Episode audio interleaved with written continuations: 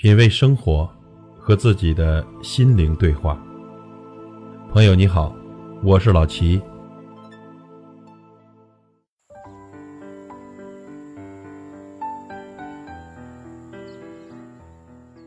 在你周围的朋友、亲戚和同事中，一定会有这样的人，他们很害怕去麻烦别人，但别人找他帮忙，却从来不懂得拒绝。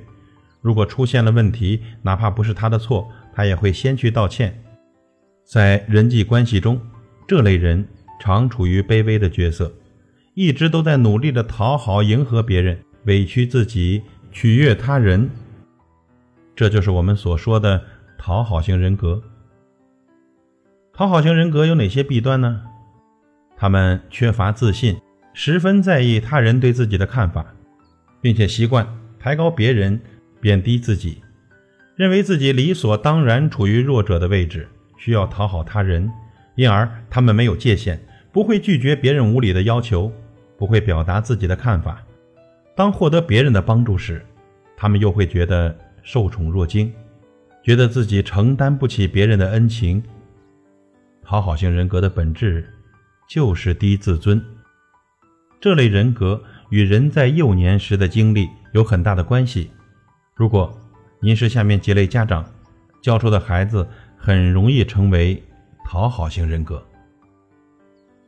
第一类家长，控制欲较强的父母。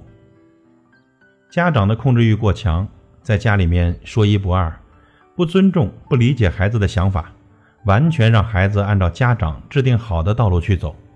这样做呢，逐渐的泯灭掉了孩子独立思考的能力，不敢表达自己的需求。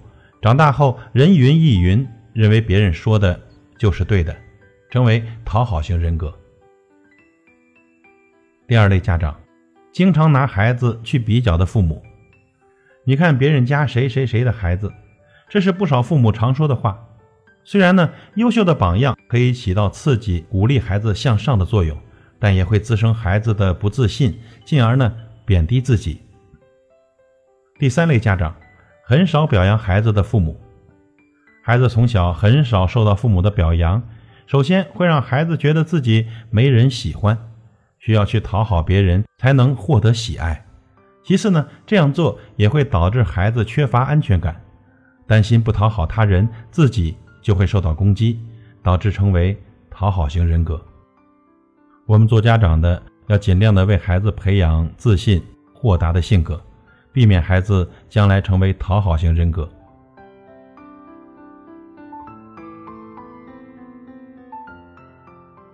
品味生活，和自己的心灵对话。